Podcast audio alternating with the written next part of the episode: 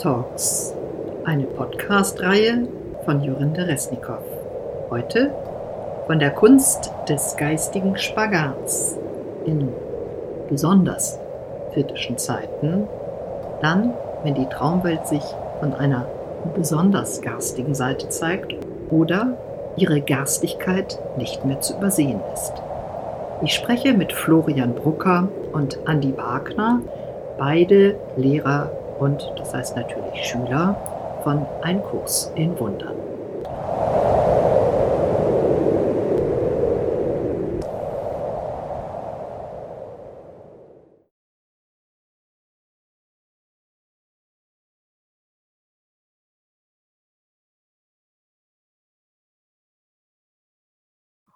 Es ist ja schön, dass ihr euch getraut habt, beziehungsweise ihr traut euch zum Spagat.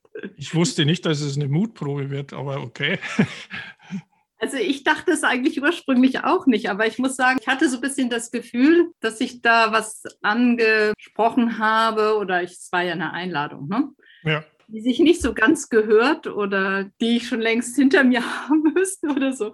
so äh, das kam ein bisschen bei mir so rüber, aber es ist natürlich auch meine Wahrnehmung, das ist ja völlig klar. Und ein jeder von uns auf eine andere Weise zu lernen hat und das heißt, sich angegriffen fühlt und anderes zu vergeben hat als andere, ist natürlich auch klar. Natürlich, wenn man vom Kurs ausgeht, wir gehen jetzt gleich in Medias Res, denke ich, denn Spagat, ich sitze hier schon, also ich kann keinen Spagat mehr oder habe es noch nie gekonnt, aber so ein innerer Spagat, so versucht das so mir vorzustellen. Ich finde das Bild eigentlich ganz schön, weil entweder es reißt einen auseinander, also man verletzt sich dabei oder man springt oder es passiert dann was ganz Unerwartetes, also dass die Notwendigkeit des Spagats gar nicht mehr gegeben ist, denke ich. Aber das sehen wir jetzt gleich.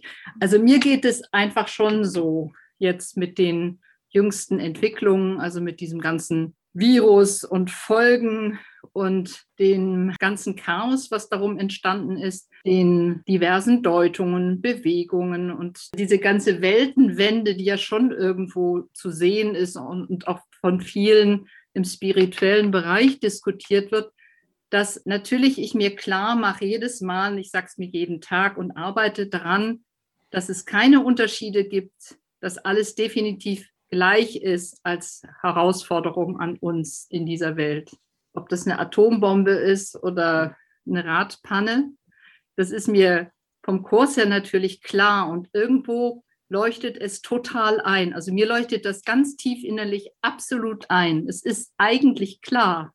Aber auf dieser Ebene, in der ich oder auf der ich mich befinde, hier mit diesem Body da und so, und so. Ähm, erlebe ich es durchaus eben nicht einfach so und habe schon im Moment wesentlich mehr Herausforderungen, beziehungsweise es sind natürlich Chancen zum Vergeben. Also ich denke mir oft, wenn man so ein ruhiges Leben hat, was sich so ganz okay anfühlt und was so dahin plätschert, ein Leben, mit dem man so leben kann, dann gibt es natürlich wirklich viel weniger Herausforderungen und Gelegenheiten auch. Herausforderung ist ja immer eine Gelegenheit auch, um weiterzukommen, innerlich vergeben und loslassen zu können und so weiter und zu erwachen. Das ist klar.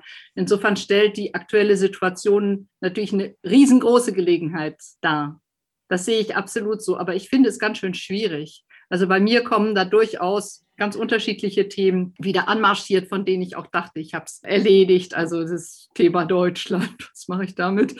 Und anderes und so diese ganzen Gesundheitsfragen. Und ich habe mir gedacht, dass es einfach hilfreich sein kann, natürlich für uns drei hier, aber sicherlich auch für den einen oder anderen Zuhörer zu schauen, wie geht es denn anderen damit? Also was ist konkret so die Erfahrung? Wie vollzieht sich dieses Spagat oder vielleicht empfindet ihr das gar nicht so, dass der Florian, du hast ja diesen Begriff überhaupt ins Spiel gebracht, den ich aber ganz schön fand. Ich denke, das hilft, also mir persönlich helfen Erfahrungen von anderen immer sehr. Das spiegelt dann was und manchmal kann man innerlich so anknüpfen und sieht auch, aha, anderen geht es ja vielleicht ähnlich und dann kommt man da wieder einen Schritt weiter. Deswegen dieser Vorschlag.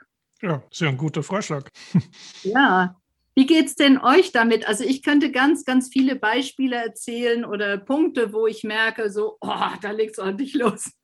Ne? Das hat natürlich auch immer sehr stark mit dem Umfeld zu tun, in dem man lebt. Also ich habe hier im direkten Umfeld überhaupt niemanden, der jetzt direkt am Kurs dran ist. Ich sage direkt, weil man merkt ja oft, dass es trotzdem so Resonanzen gibt, auch wenn es nicht genau dieser Weg ist. Erstaunlicherweise findet man das manchmal bei Menschen, wo man das gar nicht gedacht hätte, sondern ich bin eher konfrontiert mit Menschen, die im Moment sehr stark abfahren auf das, was da passiert und finde es manchmal ganz schön schwer, ohne zur Kurspredigt überzugehen, die meistens daneben ist und keinen Sinn macht und einfach auch nicht angemessen ist, darauf eine angemessene Reaktion zu finden, auch konkret im Sprechen. Ich kann ja manchmal nicht einfach nur still zuhören und in mir gucken, was antwortet da, was kommt da, weil das ist dann eher so ein Zurückziehen und in die Stille gehen. Wie geht es denn euch so damit?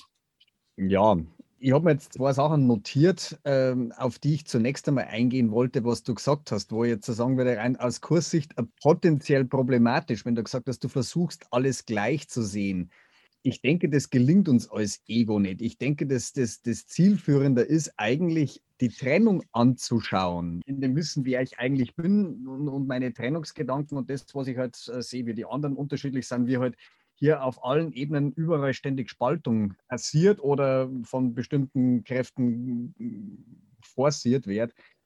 Und äh, ich denke, das gelingt nicht alles gleich zu sehen. Das ist, ein, das ist ein, ein, Kampf. Das ist immer so dieses, was man so hört von vielen Leuten, die mit dem Kurs was machen, so dass, das, dass man versucht, in Jesus zu verbinden und, und was auch immer. Ich denke, das Zielführendste, aus meiner Sicht zumindest, ist es, sich an die Einleitung vom Kurs zu halten und einfach die Hindernisse anzuschauen, um die zu entfernen und nicht versuchen, das, was ich ultimativ sowieso bin, aber auf dieser Ebene hier nicht bewerkstelligen kann, nämlich Einheit, akzeptieren in meiner Wahrnehmung, jetzt gibt es Trennung, die schaue ich an, beziehungsweise eben meinen Ärger darüber, meine Ängste, meine, wie auch immer die Gefühle geartet sind. Also das wäre so, so, so mein, mein Gedanke dazu. Und der andere, weil du gesagt hast, naja, sinngemäß, dass es ja jetzt eine gute Gelegenheit ist zum Vergeben, weil wenn es ruhig ist, ist vielleicht die Gelegenheit nicht so da? Ja, vielleicht. Ich meine, es könnte auch zu viel sein für einen, der dann nicht mehr hinterherkommt. Aber ich habe für mich auch die Erfahrung gemacht, also dass, dass gerade wenn es ruhig ist, oftmals einfach auch, wenn ich dann die Zeit mir allerdings für mich selber auch nehme und nach innen den Blick richte, dass ich da nicht lang warten muss und es kommen die entsprechenden Vergebungsgelegenheiten in Form von irgendwelchen Erinnerungen oder Gedanken an das, was ich jetzt machen muss oder irgendwas sowas. Weil, ja, das lehrt uns der Kurs, ja, mhm. äh, am Anfang steht die, die, die Schuldprojektion und erst dann sucht sich der Geist ein Objekt, auf die er sie projizieren kann. Also das heißt, also wenn die, wenn die hier jeden Tag gut versuche, zum Beispiel den Tag schon zu beginnen und, und mich eine halbe Stunde oder eine Stunde für meine Vergebungsarbeit hinsetzt, dann bin ich ja schon viel ausgeglichener, gehe ich in den Tag und dann können mich dieselben Dinge, die mir gestern vielleicht noch wahnsinnig aufgeregt oder aus dem Gleichgewicht gebracht haben, äh, können mich dann gar nicht mehr so berühren, obwohl es vielleicht der, der gleiche Inhalt ist. Also das, das wäre nur so, so, so ein grundsätzlicher Kursgedanke, den ich da jetzt noch anfügen wollte. Und dann übernimmst du, Andi, oder mache ich gleich weiter? Das können wir so und so machen. Ich mache jetzt gerade was völlig Oldschool-mäßiges. Äh, ich höre zu. Ähm, das ist ja als erster Praxisbeitrag jetzt meinerseits, dass ich es sehr schön finde, dass du die Idee oder den Impuls zu diesem Gespräch gehabt hast, Jorinde. Denn wenn, glaube ich, jetzt im Moment was sehr fehlt, dann ist es eine normale Kommunikation. Normal im Sinne von, also wenn man jetzt das neue Normal nimmt, dann schaut Kommunikation ja so aus, wie man es in den normalen Debatten jetzt am Fernsehen verfolgen kann, wo keiner zuhört und wo es darum geht, wer jetzt lauter schreit und mehr zu Wort kommt oder sowas. Insofern ist das hier was sehr Angenehmes und insofern kann ich jetzt auch gern weiter zuhören. Das war jetzt mal so der erste Einstieg. Also das ist was, was mir extrem auffällt bei all den Themen, die du angeschnitten hast, dass es unglaublich viel Meinungen natürlich gibt, wenig Wissen was ja auch typisch für die Welt ist, um nicht zu sagen gar kein Wissen. Und die Meinungen halt verstärkt werden, so gut wie es geht. Und Leute, die jetzt diese Orientierungslosigkeit, die die Welt hat, irgendwie mit spüren, sich dann auf die eine oder andere Seite schlagen und das Ganze ziemlich extreme Formen gerade annimmt. Da bin ich ganz bei dir. Dass es so Phasen noch nie gegeben hätte, das würde ich jetzt nicht unterschreiben. Es ist halt jetzt gerade eine, die wir erleben. Es wird ja gern so getan, als wäre das jetzt, ich zitiere jetzt hier einen Politiker, die schlimmste Katastrophe seit dem Zweiten Weltkrieg. Das kann ich so nur definieren, wenn ich bewusst bei manchen Katastrophen einfach nicht hingeschaut habe, zum Beispiel. Also es wird stark ein Fokus drauf gelegt und das gibt natürlich dem Affen oder dem ja, Zucker Futter mhm. und ähm, der Affe ist das Ego um ein bisschen Kurs auch gleich mit in die Praxis reinzunehmen. Aber ich kann dann gerne ein bisschen was zu meinen Erfahrungen sagen, aber wenn der Florian gerade schon im Laufen ist, dann lassen wir ihn laufen. Ja, jetzt bist du gerade im Laufen, aber es ist auch wurscht. Also wer, wer wird sich schon einspulen? Ne? Naja, ich kann vielleicht dazu kurz sagen, natürlich, ich merke schon, wir könnten wahrscheinlich immer wieder bei dem anderen einhaken. Ich könnte ja jetzt auch, Florian, manches präzisieren, was ich vielleicht ein bisschen anders gemeint habe, aber es geht ja gar nicht darum, also mir nicht und ich glaube euch ja auch nicht und du hast das gerade so ja auch angesprochen, Andi. Es geht ja nicht darum, dass wir so unsere Standpunkte hier austauschen, sondern das, was in Bewegung ist und dass wir uns bewegen im Gespräch. So verstehe ich ein sinnvolles Gespräch. Genau. Ne? Und das heißt, dass man zuhörend spricht und dass es nicht darum geht, dass jetzt irgendjemand zeigt, wie gut er den Kurs verstanden hat oder was ihm jetzt Tolles gerade einfällt oder wie weit er schon ist oder darum geht es ja gerade gar nicht. Deswegen finde ich das ganz schön, wenn wir das auch so machen, dass wir einfach assoziativ oder uns inspirieren lassen, das kommen zu lassen, was sich gerade bei einem so meldet. Und das setzt sich ja dann zusammen so zu so einem lückenhaften natürlich Mosaik. Also insofern ist es doch ganz gut so, wie es gerade läuft. Also ja. jetzt Andi weiter oder Florian weiter? Ihr wart beide im Fluss. Ja, die Frage war, dann fange jetzt einfach an, die Frage war ja, wie wir die Zeit erleben, oder? Wie, ja, wie Sie, genau, eure Erfahrungen damit in Hinsicht natürlich auf den Kurs, das ist ja klar, ne? Ich möchte vorwegschicken, dass ich einigermaßen zeitgleich, wie ich auf den Kurs gekommen bin, das entscheidende Aha-Erlebnis hatte für das, dass ich gemerkt habe, dass diese Welt hier ganz anders läuft. Also ich rede jetzt da nicht aus Kurssicht, sondern also sagen wir mal in, innerhalb des Traums ganz anders läuft, als ich das vorher gedacht hätte und die ganzen Jahre über meine, nennen wir es mal, weltlichen Erkenntnisse. Ja, also das relativiere ich deswegen so, weil ja der Kurs eindeutig sagt, dass ja nichts wahr ist und dass es ist egal, wie ja das Drehbuch sich zeigt, dass es immer bloß eine, eine Projektion ist und keine Wirklichkeit hat. Aber da wir uns halt hier ja, in dieser materiellen Kosmos hier seiend wähnen, macht es ja auch der Kurs, so dass er zunächst einmal mit konkreten Beispielen uns zur Vergebungsarbeit anleitet. Und worauf ich raus will, ist, dass ich das immer parallel gemacht habe, dass ich diese teilweise sehr schockierenden Erkenntnisse, auf die ich gekommen bin, was hier in der Welt läuft und mit welchen Methoden bestimmte Kräfte was bewirken.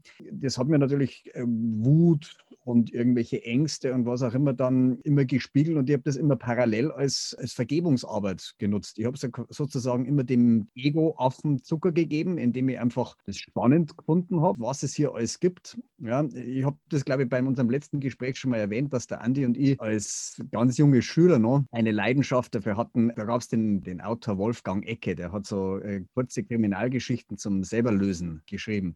Und das ist was, das macht mir einfach Spaß, irgendwelche ja, Geheimnisse zu durchdringen oder irgendwelche ähm, Sachen auf der Spur zu sein. Hier, das ist halt in, in meinem Florian Brucker Drehbuch so drin. Aber ich habe es halt immer zeitlebens äh, mit meiner Vergebungsarbeit begleitet und das mache ich jetzt auch. Ja. Ich sehe, wie mich manche Sachen extrem wütend machen. Das ist, wenn ich Bilder sehe von Demonstrationen, wo Polizisten auf 82-jährige Leute also einprügeln, ja, die mit Mundschutz irgendwo dastehen und einfach bloß irgendwo mitmarschiert sind. Und das scheint eine Masche zu sein immer wieder. Ja. Also, ja. Äh, das, das, das, also das sind von allen Demonstrationen, sieht man diese Bilder.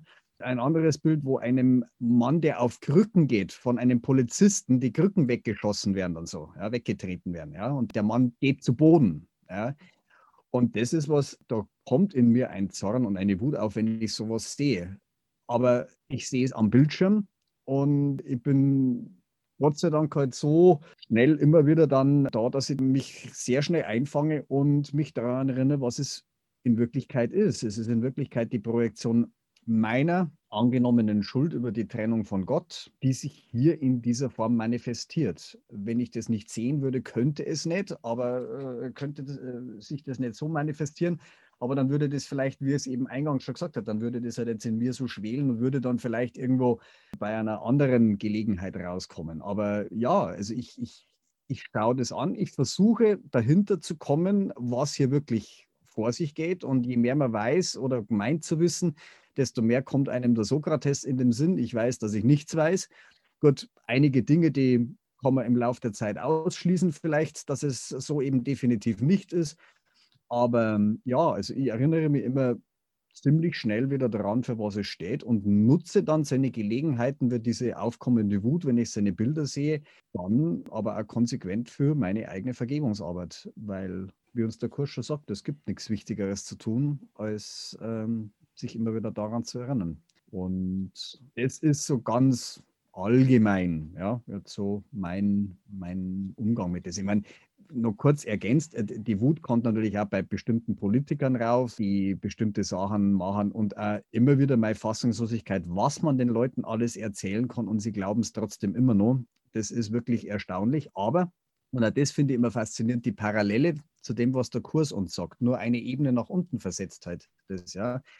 Das äh, ist kann uns immer noch irgendwo was Blöderes in diesem Traum vorgesetzt werden, aber wir kommen nicht wirklich auf die Idee aufzuwachen. Ja? Und wenn ich mir dann dabei ertappe, dass ich mich über irgendwen aufrege, der irgendwas nicht sehen will. Ja, das habe ich in meiner engsten Verwandtschaft ja im Überfluss, dass also eine Schwester von mir sich, bevor sie einen impfkritischen Artikel lesen möchte, lasst sie lieber impfen, weil es könnte ja in ihrem Weltbild rütteln und so weiter. Ja? Und, und solche, solche Sachen, dass man an der eigenen Überzeugung, lieber geht man hier unter, als, als an der Überzeugung zu rütteln, das ist ja genau das, was eine Ebene drüber auf der geistigen Ebene hier passiert. Dass bevor wir hier endlich uns eingestehen, dass das ein Mist war, hier etwas außerhalb von Gott veranstalten zu wollen, versucht man lieber noch, ah, könnte ja doch noch funktionieren oder der Weg hat nicht funktioniert, nehme ich den nächsten. Also auch hier fange ich mich dann meistens sehr schnell wieder ein und äh, ja, aber ich empfinde die Zeit als sehr intensiv und tatsächlich, so wie es das du ja eingangs auch gesagt hast, gibt es dann sehr viel zu vergeben, aber auch ohne, dass ich mich jetzt mit irgendwelchen Nachrichten beschäftige oder sowas. Ich soll man es Energie nennen oder, oder was auch immer, Schwingungen, ganz egal, irgendetwas ist auf jeden Fall das im Moment die Zeit eben für mich auch sehr intensiv erleben lässt. Aber ich sehe es eben als Chance, umso mehr eben dann auf der Himmelsleiter sozusagen nach oben gesprossen zu nehmen, indem ich einfach es so gut wie nie versäume, den Ärger auch dann eben schnell wieder dorthin einsortieren, wo er hingehört, dann äh, durch meine Vergebungsarbeit wieder in meinen Frieden komme. Amen. Darf ich gleich mal nachfragen, bevor da Andi, äh, du anschließen kannst, aber die Frage, dachte mir schon gerade, könnte ich wahrscheinlich dann an euch beide stellen.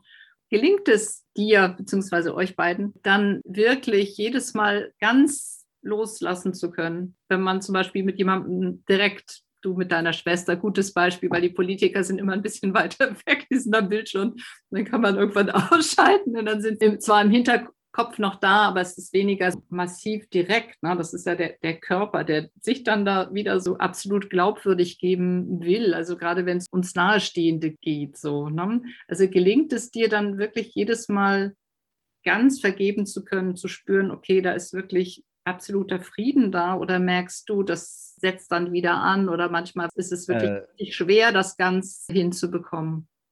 Ja, also dazu mache ich den Kurs ja äh, lange genug, dass ich halt einfach mich äh, daran, immer wieder daran erinnere, dass es nichts mit meiner Schwester zu tun hat oder nichts mit einem Politiker, sondern dass es einfach meine eigene Schuldprojektion ist. Und äh, da ist es dann allerdings eine Frage, hier der Zeit, ja, so illusionär sie sein mag, aber hier wird halt die Zeit dazu genutzt, um wieder in die Zeitlosigkeit zurückzukehren. Und äh, dann kann es sein, wenn jetzt einfach bloß einmal ein kurzer Ärger ist und ich muss jetzt aus irgendeinem anderen Grund funktionieren, ja, dann nehme ich so das so weg in meiner Vergebung, aber es ist halt dann, da kann ich nicht sagen, ich bin jetzt völlig friedlich, aber die Zeit, die nehme ich mehr dann und das können teilweise auch wirklich einige Stunden sein, die ich entweder früh am Morgen, also bei mir sind die Haupt, Hauptzeiten, in denen ich mich mir selbst widme, dann in der Früh am Morgen oder halt am Abend vorm Einschlafen, wo ich all das betrachte. Oder zum Beispiel, wenn es also eine Ruhepause nach dem Mittagessen oder irgendwas was ist, dass ich dann eben die Augen schließe und merke, ja, da kommt irgendwas rauf oder da ist nur irgendwas da.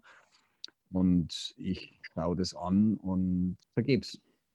Also lange Rede, kurzer Sinn, es liegt nur an mir selber, ob es mir gelingt oder nicht. Oder halt an der Zeit, die ich mir nehme, Oder, naja, wenn es einmal vielleicht ganz brisant ist, immer mal irgendwo, wenn es gerade schlecht geht, die Zeit, die mir heute halt zur Verfügung steht. Aber ja, natürlich ist es so im direkten 1 zu 1 oder 1, also direkten vis-à-vis. -vis, ähm, ja, das äh, habe ich ja gestern erst in unserer Kursstunde, habe ich das auch gesagt, das ist äh, wahrscheinlich meine größte Schwäche, wenn wir wer direkt mit irgendetwas provoziert oder sowas im 1 zu 1 Gespräch da, wo man nicht einfach schnell sich dann irgendwo rausnehmen kann, wie wenn ich irgendeinen Artikel lese oder irgendein Video, das ich anhalte. Da ist es, da ist es tatsächlich ein bisschen schwieriger und da ist bei mir definitiv noch ein bisschen Luft nach oben, dass ich mich bei manchen Sachen nicht provozieren lasse. Aber bei solchen Fällen, wenn ich einfach auch weiß, ähm, meine Schwester ist zum Beispiel ein sehr ängstlicher Mensch, der Kurs lehrt uns ja sowieso, dass überall die Angst ja, letztlich dahinter steckt. Aber in diesem Fall ähm, ist es halt einfach auch für einen Nicht-Kursschüler sichtbar und lass es dann gut sein. Da sage ich dann, ja, okay, okay, das war bloß ein Angebot und lass es dann. Aber der Jared Schampolski, kürzlich verstorben, hat die Judy ja gesagt, als sie ihn nochmal, das letzte Mal, als sie ihn gesehen hat, hat sie gefragt, wie es ihm geht und hat er gesagt, still learning. Ja. Finde ich gut, ja, und das, das gilt gut. bei mir auch, ja. Also das ist, ich bin zwar noch nicht so lange bei der Sache, wie es eben der Jerry oder die Judy waren, sind. Mhm. Aber ja, das ist unser Weg. Das ist die Entscheidung, die ich für mich getroffen habe. Und das Einzige, was ich merke, dass mir wirklich Frieden bringt. Und auch wenn es noch nicht der wirkliche ewige Friede ist, den der Kurs verheißt, der unsere eigentliche Wirklichkeit ist. Aber dann ist es zumindest einfach äh, so diese, dieses, was wir vielleicht in der menschlichen Wahrnehmung als Frieden oder als Ruhe empfinden. Mhm. Und Trials are but lessons that you failed to learn presented once again. So where you made a faulty choice before, you now can make a better one. Das ist schön was. Ja, danke, Florian. Schön. Vielleicht geben wir das Wort an Andi weiter. Assoziativ weiter den Spagat. Den Spagat, ja. Ich finde das Wort Spagat ein passendes Thema oder ein passendes Wort, um das Thema zu beschreiben, weil es für mich auf den immer wieder versuchten Kompromiss hinweist, den wir ja immer irgendwie probieren hinzukriegen. Also zwischen dem, was der Kurs uns beibringt oder beibringen will und was wir vielleicht auch versuchen zu verstehen. Und dann gleichzeitig in der Welt irgendwie das zu sehen oder idealerweise auf die Welt einwirken zu lassen. Und wenn man in dem Buch liest oder Ken Wapnick zuhört oder Gary Renard zuhört, wird man immer wieder mit der Nase drauf gestoßen, dass es keinen Kompromiss gibt, dass ein Kompromiss nicht möglich ist. Also, dass man nicht beides gleichzeitig haben kann. Man kann nicht himmlischen Frieden und die Welt haben. Das geht nicht. und ich erlebe die Zeit zum Beispiel als, um mit dem Positiven zu beginnen, als sehr praktischen Beleg und ausdrucksstarken Beweis da dafür, wie sehr das, was der Kurs sagt, einfach stimmt. Eine der, der Grundprinzipien ist äh, Suche und finde nicht. Mhm. Und wenn man jetzt mal überlegt, was alle, egal wie es jetzt zu bestimmten Themen stehen, suchen oder gerne hätten, ist irgendwie ein, Sinn von Glück, Zufriedenheit, auch Geborgenheit im Sinne von ich gehöre irgendwo dazu. Mhm. Suche und finde nicht. Wenn du das in der Welt suchst, und jetzt nehmen wir die Beispiele, die du angeschnitten hast, viel Spaß. Das klappt im engsten Freundeskreis nicht, das klappt in der Familie nicht. Das war meine Erfahrung jetzt auch.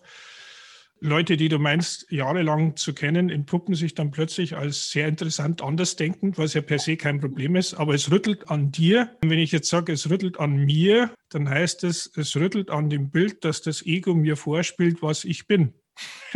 Und die anderen. Genau. Und was auch die anderen sind und was ich ja glaube. SEGO ist ja nichts Externes oder so, sondern das ist ja in mir drin. Das heißt, ein perfekter Beleg, wie das funktioniert. Und worum geht es? Es geht um den Gedanken der Trennung, projiziert und sichtbar gemacht.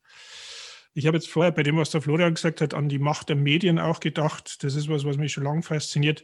Ich habe im Studium mal ein sehr interessantes Buch gelesen von, ich glaube, Paul Zanker hieß der Autor.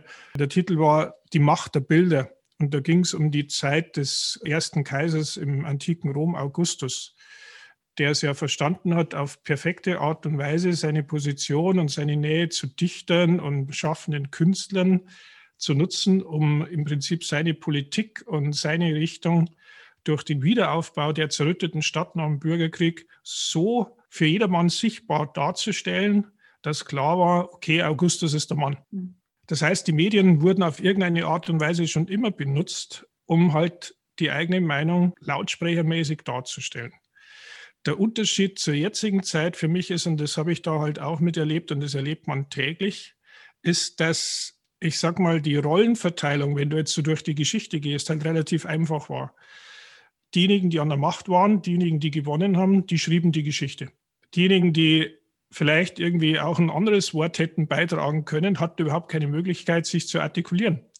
Analphabetentum weit über 90 Prozent. Und wo hättest du es denn irgendwie kundtun können? Ja, am Forum kannst du irgendwas hinmalen, haben die Leute auch gemacht, Graffitis geschrieben und so Zeug, ja, schon in, in der antiken Zeit. Was ich damit sagen will, wenn du das jetzt nach jetzt überträgst und über die Macht der Medien nachdenkst, ich habe ja selber auch in einem kleinen Stück mal Journalismus aktiv erlebt. War zwar hauptsächlich nur Sport und äh, Musik, aber das heißt ja nicht, dass du nicht die gleichen Mechanismen da spürst, wie du es auch in der Politik spürst. Im Prinzip habe ich Journalismus zum Beispiel mal so verstanden, dass du die vermeintlich, ich sage jetzt mal, an der Macht seiende Position kritisch hinterfragst. Nicht die allein, aber die per se am meisten. Dass du also dazu da bist, als vierte Säule, bla bla bla, einfach einen, fundierten, auf Recherchen basierenden anderen Standpunkt darlegst. Das heißt jetzt nicht Kritik um der Kritik willen, aber es heißt halt auch nicht, du singst jetzt den Machthabern das hohe Lied, sondern du versuchst es so darzustellen, wie du das kannst. Wenn man jetzt einmal sieht, wie es aktuell ausschaut, wie viele unabhängige Medien es noch gibt, wie die natürlich immer zurückgefahren werden, wenn es irgendwie so ist, dass vielleicht die Zeit gerade ein bisschen schwierig ist und es immer versucht wird, dass die Machthabenden das konzentrieren wollen. Und jetzt haben wir aber etwas, was es vor 2000 Jahren nicht gab, was es vor 80 Jahren nicht gab, was es vor 40 Jahren noch nicht gab, das Internet. Und so segensreich dieses Internet sein kann, so furchtbar kann es auch sein. Weil inzwischen jeder, der irgendwie ein Smartphone bedienen kann, die Wahrheit mit in dieses Panoptikum mit reinschmeißt. Seine Wahrheit, nicht die Wahrheit. Ob das recherchiert ist, ob das fundiert ist, spielt keine Rolle. Oft ist es so, dass je extremer es ist und je unrecherchierter ist und je, ich sag mal, buchstäblich abnormer es ist, desto mehr Likes oder Klicks oder sonst was kriegt's. Und das sagt nichts über die Wahrheit aus, aber das glauben die Leute dann. Und so wurde ein eigentlich, wie es ja oft in der Welt auch ist, ein wunderbares Medium dazu benutzt, nur einem zu dienen, nämlich dem Ego.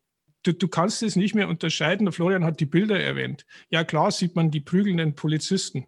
Du weißt nicht, was davor ist, du weißt nicht, was danach ist, du weißt nicht, es sind ja meistens nur die Aufmerksamkeitsspanne des heutigen Internet-Users ist bei circa zehn Sekunden.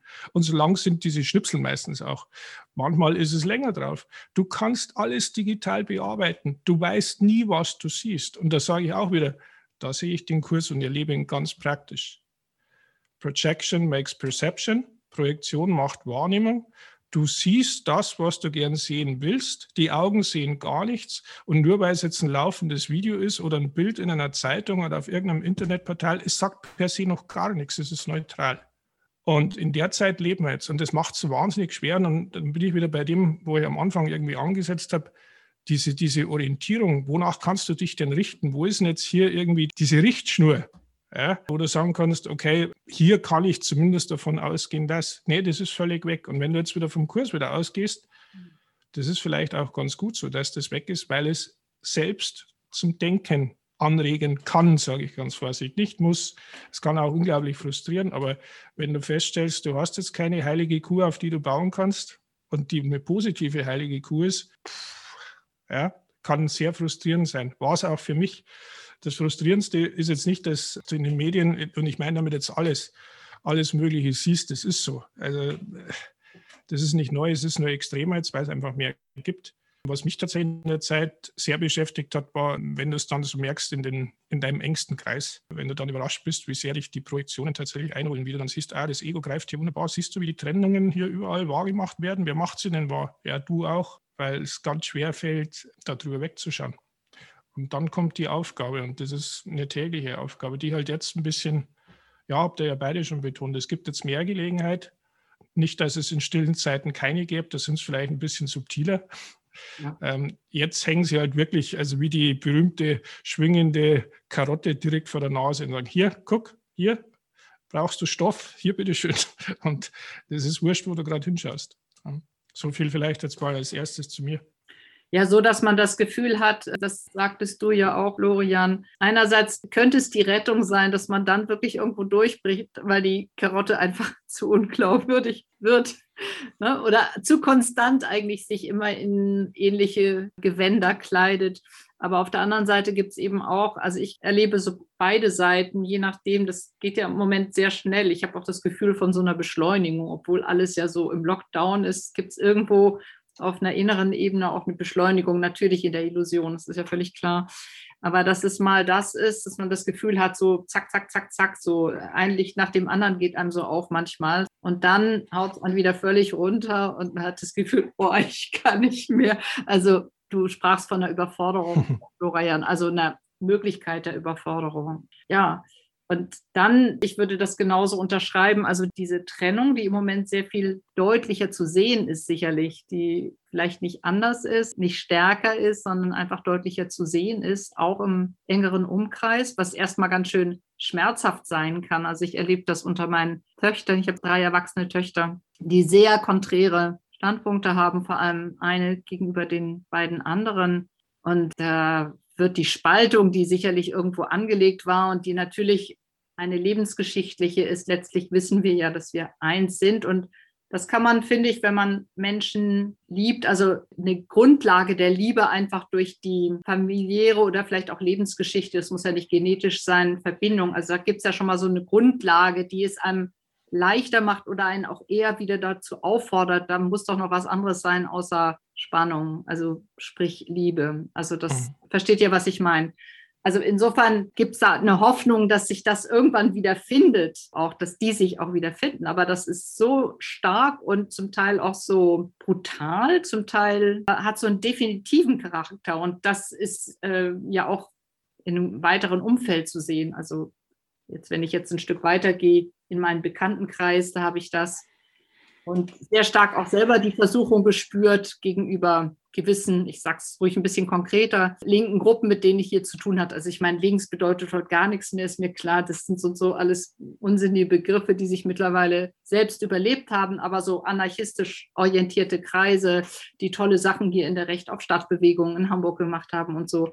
Und die plötzlich alle auf Regierungslinie sind, wo gar kein Gespräch mehr möglich ist, außer mit denen, wo eben jenseits dieses Diskursiven noch eine Ebene ist, wo man sagen kann, komm, so, scheiß drauf, entschuldigt den Ausdruck, jetzt trinken wir mal trotzdem Bier. Und dann ist klar natürlich, also von mir aus ist natürlich dann die Aufgabe auch klar, wo es hingeht, also was Vergebungsarbeit und gleichzeitig, das ist das, was ich übrigens vorhin meinte, Florian, mit dem alles gleich sehen. Also das ist wie so eine Folie, in der Tiefe oder im Hintergrund, symbolisch gesagt, so eine Folie, was aber nicht heißt so, hey, zack, zurück, ich brauche mich da gar nicht im Einzelnen damit zu beschäftigen. Natürlich muss ich das tun, aber mir hilft es zu wissen, diese Basisorientierung zu haben vom Kurs. Ja, also das hilft mir persönlich immer sehr dabei. Also das ist schon eine große Herausforderung, finde ich im Moment, das so nochmal deutlicher zu sehen. Ich würde jetzt gerne mal wissen, ich hatte ja auch mit dir, Andi, kurze eine Begegnung auf Facebook. Ich bin da übrigens im Moment gerade mal verschwunden, weil ich mich wirklich frage, ich hatte immer mal zwischendrin das Gefühl gehabt, da lässt sich doch vielleicht trotzdem auch hier und da ein Tropfen verstreuen oder so und habe aber im Moment das Gefühl, dass es für mich persönlich nicht mehr so richtig die Ebene. Also ich bin da erstmal rausgegangen. Wir hatten da eine Begegnung, eine schwierige, also nicht wir unter uns, sondern mit einer anderen Person, die heftig auf einen Post, der allerdings auch ein bisschen wütend von meiner Seite formuliert war, kam. Und für mich ist da zum Beispiel oft die Frage, wie reagiere ich da? Ich meine, dass ich erstmal versuche, ein bisschen zu diskutieren, okay, das darf ich ja auch, aber natürlich merke ich während des Diskutierens schon, dass es eigentlich gar keinen Sinn macht, weil auf der Ebene kein Frieden oder keine Lösung zu finden ist, also auf der diskursiven Ebene, weil wir sprechen von unterschiedlichen Dingen. Der eine hakt da fest, der andere da, also mich eingeschlossen. Ich muss das mir ja selber auch zugeben, dass ich eine Meinung habe. Ich denke, ich habe recht und der andere denkt, er hat recht und man kommt da nicht weiter. Das kennen wir ja, das Thema. Und dann weiß ich natürlich, was ich jetzt zu tun habe, aber das kann ich dann in mir tun. Und ja, was die Konsequenz? Ich gehe da raus, ich beteilige mich daran nicht mehr Also das sind so Fragen, die ich im Konkreten manchmal schwierig finde. Es gibt ja auch Gespräche, also bei Facebook kann ich einfach rausgehen, brauche ja nicht mehr zu antworten, ne? egal wie das jetzt empfunden wird. Das ist ja auch üblich, dass man sowas anreißt und dann wieder abreißt und einfach stehen lässt und so. Aber in einem näheren Umfeld geht das ja nicht einfach so. Da bleibt man ja im Kontakt, man muss sich unbedingt was weiter ausdiskutieren, kann sich da zurücknehmen und auch einfach sagen, du, pass mal auf, ich habe das Gefühl, das bringt jedenfalls mich, ich spreche dann immer von mir, im Moment nicht weiter. Lass uns doch irgendwo was Schönes zusammen machen oder einfach nur still da sitzen oder wie, je nachdem, was so geht. Ne? Und dann gibt es aber auch eine Ebene, und jetzt fahre ich das Thema nochmal so in ein anderes Extrem wo ich auch gemerkt habe, dass dann so etwas angerührt wird, was mit der deutschen Vergangenheit also zusammenhängt, jedenfalls für mich, vielleicht auch von meiner Generation. Ich bin noch sehr stark aufgewachsen mit diesem, ich weiß nicht, ob euch das auch so ging, nie wieder, nie wieder. Und wenn ich merke, es gibt so Tendenzen zu so einer Rechthaberei, zu so einer Gradlinigkeit, zu so einem wir machen das, wir wissen das und alle folgen und plötzlich stellen sich selbst Menschen, die sich sonst immer kritisch gestellt haben, keine Fragen mehr und machen da mit. Da läuten bei mir ganz schrecklich die Glocken. Und wie geht das jetzt? Kurs, klar, das ist mein Weg, da gibt es gar keinen Zweifel dran. Aber was kann das dann in der Praxis heißen? Und darauf gibt es keine generelle Antwort, das ist mir völlig klar, sondern das ist die Frage, was ist mein Drehbuch? Aber das empfinde ich schon als ganz schön schwierig damit dann umzugehen. Ist es in der Praxis definitiv. Ähm, ich würde jetzt sagen, du hast jetzt irgendwie verschiedene Dinge angeklingelt ja. in mir. Fangen wir mal beim letzten an. Also es gibt, glaube ich, sehr wohl eine sehr allgemein gehaltene, wie soll ich sagen, ein allgemein gehaltenes Credo, bei dem man halt dann darauf vertrauen muss, dass man im jeweiligen Moment dann das konkret Richtige tut, wie ja der Kurs meistens funktioniert. Er gibt ja keine Verhaltensanweisungen, sondern er gibt Grundsätze und dann halt in der konkreten Art und Weise nimmt es dann die Form, die halt passt für dein Umfeld, für dich selber etc. Brauchen wir jetzt, glaube ich, nicht ins Detail gehen. Aber einer dieser Grundsätze, denen ich jetzt in letzter Zeit oft begegnet bin, ist einer, den der Ken immer mal wieder, Ken Wapnick immer mal wieder in Seminaren gebracht hat der zwar so nicht im Kurs steht, aber wie er immer gesagt hat, so genau im Kurs stehen könnte. Und der heißt Be kind, because everyone you meet is fighting a hard battle. Und es geht zurück auf neuplatonische Schule, ist also nichts Gegenwärtiges, es ist also zeitlos. Und wenn ich mich an das erinnern kann, jeder merkt, dass hier irgendwas nicht passt, dass er in Unfrieden ist. Und wenn ich mich in irgendeinem Moment, der in mir Unfrieden auslöst, an, an den Satz erinnern kann, hey, du hast hier jemanden gegenüber, und da kann man ja ruhig mal jetzt hier auf der Ebene bleiben, bei dem du jetzt auch merkst, kursisch gesprochen, er schreit nach Liebe oder er ruft nach Liebe, weil er eben sich auch hier nicht wohlfühlt. Es gibt diese wunderschöne Lektion, ich glaube 182 ist es, wo es am Anfang heißt, dass wir hier alle Fremde sind und dass jeder von uns weiß, wie es ist. Im Englischen ist es noch schöner, weil da heißt es Alien. Also das finde ich richtig schön. Ja, ja. Das ist so, du, du, bist buchstäblich hier nicht zu Hause und das spürt jeder irgendwie, ob er es jetzt bewusst wahrnimmt oder nicht, auf, auf irgendeine Art und Weise und drückt es in irgendeiner Art und Weise aus. Und ich finde diesen Satz, den der Ken immer wieder zitiert hat, für mich so unglaublich in der Praxis hilfreich. Be kind, for everyone you meet is fighting. Und er ergänzt dann oft the same hard battle. Du, also ich jetzt in dem Fall, kämpfe ja auch. Wie, wie schaffe ich den Spagat hier? Wie bringe ich das für mich in Einklang? Und das tut der andere auch. Und es wird dann extrem schwierig, sowohl wenn du jetzt, was weiß ich, Politiker vor dir hast, wo du merkst, boah, das ist so, oder wie du jetzt sagst, so ein politisches Thema. Das erinnert ganz furchtbar an alte Zeiten. Und jetzt geht es mir als jemand, der sich lange und intensiv auch beruflich mit Geschichte und, und Politik und so beschäftigt hat, ja, genauso wie dir. Ich höre da auch die Signale ja, und, und sehe auch manche Sachen. Man, man darf sie nicht überinterpretieren, weil mit dem ganzen Zeug auch gespielt wird und spielen tut das Ego. Es klingelt dann gern mit so Dingen und sagt, hey, guck mal, und und wenn du dann die Politik wieder anschaust, ist das ein, ein wunderbares Lehrbeispiel wieder dafür, was der Kurs meint. Du hast das jetzt bei deinen Töchtern gesagt, dass die Liebe vielleicht irgendwie zurückkehrt. Die Liebe ist sicher nie weg, aber das meint die wirkliche Liebe. welche Form das dann annimmt, ob die sich wieder vertragen, ob ihr euch alle wieder vertragt, ist ein ganz anderes Spiel. Was du in der Politik siehst, du hast auch so schön gesagt, ja, die Linken jetzt irgendwie, du weißt jetzt gar nicht mehr, da, da warst du dann kurz weg, aber ich, ich nehme an, der, der, der Sinn der Aussage war, es ist wurscht, welches Etikett du inzwischen draufklebst. Ja, genau weil das sich überholt hat. Ja, also die Konservativen sind nicht mehr konservativ, die ehemals irgendwie kritischen sind konservativ. Und das ist ja immer so irgendwie. Wenn du das beobachtest, so die Alt-68er sind heute zum Teil die reaktionärsten Typen, die du dir noch vorstellen kannst. Wo du dir bloß denkst, wie geht denn sowas? Er hat früher irgendwie ist in Protesten mitgelaufen. Joschka Fischer wäre ein gutes Beispiel, von dem ich übrigens durchaus was halte. Aber auch da siehst du sehr wunderbar, bekämpft in den 70er Jahren die Großmacht, kommt dann mal selbst in die Machtposition und dann sieht man wieder mal, ein bisschen Macht korrumpiert ein bisschen, ein bisschen mehr Macht korrumpiert ein bisschen mehr und so weiter. Ja, und ich denke mir dann aber, okay, beobachte ich selber, warum, warum triggert dich das so? Ja, weil wir alle den Ego-Geist in uns haben. Und dann fühlst du dich halt irgendwie vielleicht unfair behandelt, dann reagierst du so. Oder du bist halt mal auch der Täter, kann ja genauso sein. Im Ego ist das übrigens völlig wurscht, das Ego gewinnt immer. Für das Ego ist das eine Win-Win-Situation. Wir erhalten uns damit unsere Besonderheit, solange es irgendwie eine Möglichkeit gibt, eben nicht kein zu sein, nicht auf diese Liebe irgendwie ähm, wieder anstoßen zu können, sondern das zu beobachten. Und dann, wenn es nur so etwas Subtiles ist, wie hoffentlich vertragen sich meine Töchter wieder oder hoffentlich komme ich damit wieder zusammen. Damit machst du ja auch wieder was in der Welt wahr. Und das ist was ganz fein Subtiles und das Normalste von der Welt. Und das, das soll man ja auch genauso weitermachen, würde ich genauso.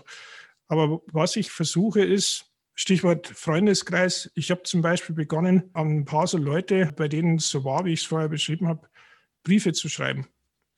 Einfach um festzustellen, hey, hier bin ich, kannst du dich an mich erinnern? Bestimmt. Wie ist denn gerade die Lage? Ich habe festgestellt, wir haben uns lange nicht mehr direkt gesprochen oder gesehen, sondern meistens indirekt über irgendeinen Social Media Post oder vielleicht gelegentlich mal vom anderen was über Dritte gehört.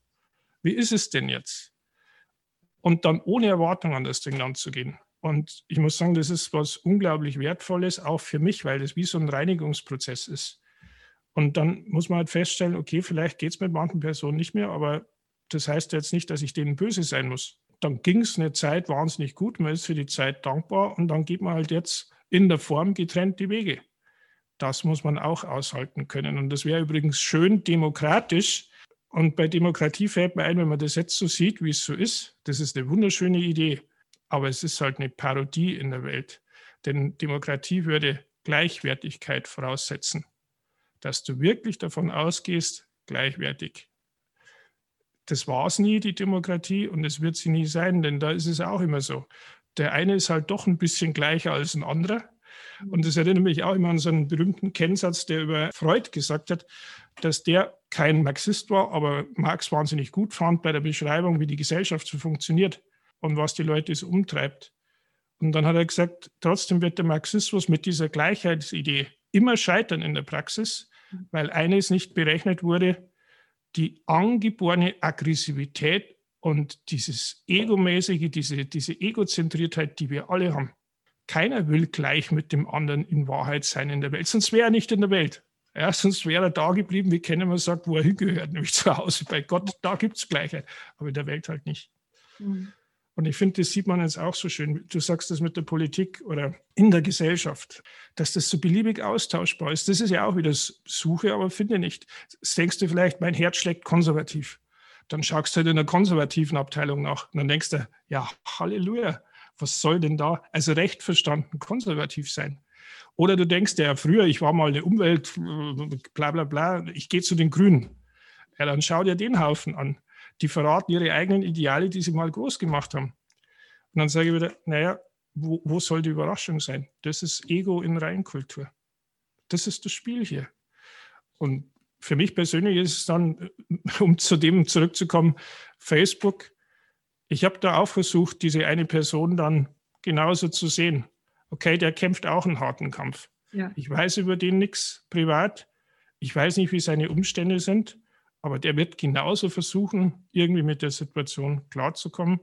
Und dann kann man bloß wieder sagen, manchmal geht bei den privaten Umständen eher schwierig, aber da, wo es halt geht, man kann aus dem Sandkasten aussteigen, wo der Sand in die Augen geworfen wird oder zumindest aufstehen, wie der Ken immer gesagt hat. Weil wenn da einer mit Sand nach dir wird, was im Sandkasten passiert, kleine Kinder beballen sich mit Sand, dann geht er halt gegen das Knie oder gegen das Schienbein. Das ist nicht so schmerzhaft, als wenn du es ins Auge kriegst. Und ich versuche dann halt, wenn ich es merke, okay, das bringt mir so ähnlich wie du auch gesagt hast, da ziehe ich mich zurück oder mit diesen Briefen an die Leute, ich versuche was zu klären. Und wenn man halt merkt, es geht jetzt in der Form nicht, dann kann man ja auch ein liebevolles Nein sagen und sagen, okay, in der Form geht es halt jetzt nicht, aber deswegen muss man ja keinen Groll im Herzen mehr haben. Im Gegenteil. Mhm. Das ist vielleicht auch so ein Ansatz, wo man den Kurs mit reinnehmen kann, dass man die Form nicht höher hängt als den Inhalt. Ja.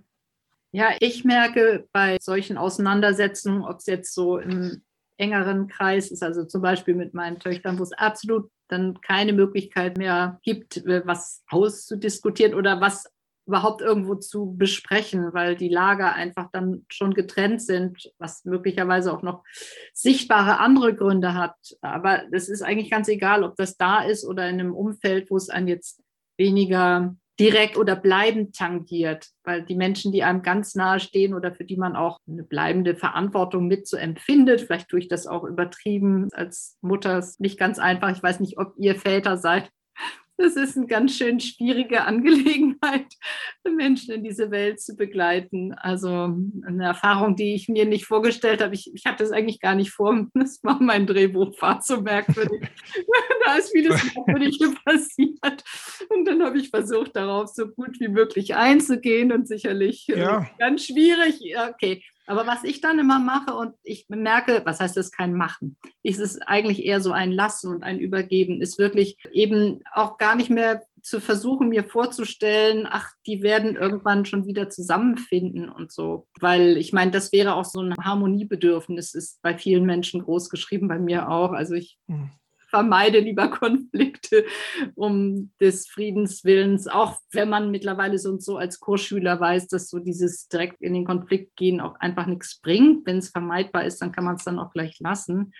Aber was ich dann mittlerweile einfach mache, ist, dass ich wirklich versuche, erstmal ganz nach innen zu gehen und, und so weit wie möglich diese Vergebungsarbeit zu machen und, und loszulassen und so.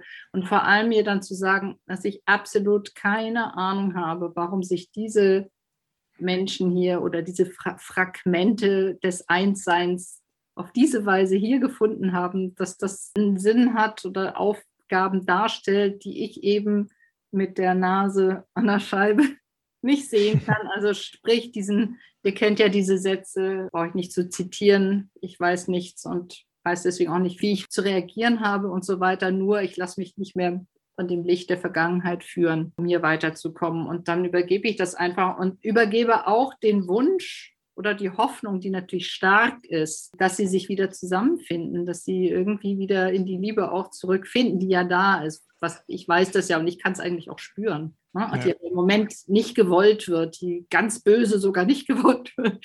Also eher so dieses ganz Loslassen auch von jeder Hoffnung, was jetzt hier auf dieser illusorischen Ebene ich gerne hätte eigentlich. Das dann loslassen. Und dann merke ich manchmal, dass so erstaunliche, so kleine Sachen zart und fein angepoppt kommen. So, das ist jetzt aber auch im weiteren Umkreis zu bemerken. Also meistens, wenn ich merke, dass ich selber das losgelassen habe und so weiter, die Arbeit dran gemacht habe, dass es dann oft eine Gelegenheit gibt, so ganz leicht und fein in Kontakt zu gehen. Und da ist es plötzlich dann manchmal nicht immer natürlich auch einfach verschwunden, so dieses Konflikt. Behaftete. Genau, das ist plötzlich wie verschwindet. Das ist so ganz, ganz erstaunlich. Also es, es, es ist kein Automatismus, ne? Das ist ab und zu mal merke ich das so. Dann ist, plötzlich ist es wieder ganz weg und dann kann es natürlich gut sein, zack.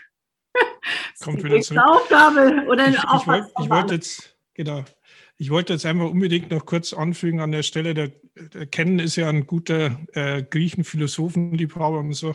Er hat auch immer den auch? schönen Satz gesagt, ja klar, ja. ich habe es ja studiert, insofern, das hat uns sehr verbunden.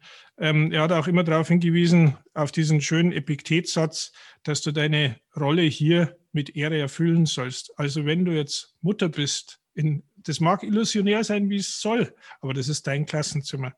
Erfüll deine Rolle hier mit Ehre. Jetzt so tun, als könntest du die Rolle jetzt einfach wegtun mit dem bestimmten berühmten Kursschülerstempel. Ach, das ist Illusion und bla bla bla.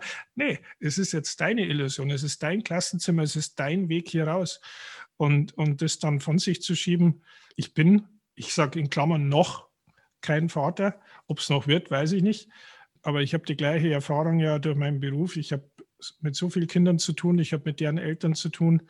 Und mir fällt es manchmal auch schwer, die, die Rolle des Lehrers einzunehmen, weil ich weiß, das ist jetzt zwar ein Teil von mir, aber das ist nicht, das bin ich nicht ganz. Und trotzdem heißt es dann, erfüll auch diese Rolle, die jetzt in dem Skript halt drin ist, mit Ehre. Und das heißt halt auch, dass du manchmal sagen musst, pass auf, du schaffst das Klassenziel dieses Jahr nicht. Obwohl das ein total netter Mensch ist. Und be kind muss nicht immer heißen, sag ja und passt alles und ähm, komm durch und so. Ja, also das war mir jetzt ein, ein wichtiger Gedanke, weil das ja gerade oft so ist, der, das für Konflikte dann sorgt. Also jetzt bin ich Mutter und jetzt spüre ich, die, die, die Kinder sind natürlich besonders. Darf ich das als Kursschüler überhaupt denken? Und dann, das sorgt immer für alle möglichen Kaskaden. Und ich glaube, das kann man ganz einfach lassen. Mhm. Ich glaube, Florian, das meintest du eingangs auch, als ich so das so dahin geworfen habe, so ganz grob und undifferenziert mit dem alles ist gleich, also zu sehen und alle Wunder sind gleich, also dieses Thema. Mir scheint es so wichtig zu sein, das zu sehen, also das, apropos besonders, meine Kinder sind ganz besonders und die besondersten von allen und die wichtigsten und die müssen so, und dann geht es ja manchmal, also das ist ja ganz furchtbar, wenn es dann äh, um irgendwelche Erfolge oder Leistung geht, also was da alles hochkommt, mein noch mal schrecklich. Und ich komme eh aus einer Familie, wo alle immer ganz besonders sind und so ganz besondere Menschen, Künstler und Co. und so ganz furchtbar. Da gibt es dann ordentlich was abzuarbeiten, so abzuschmürgeln. Ne?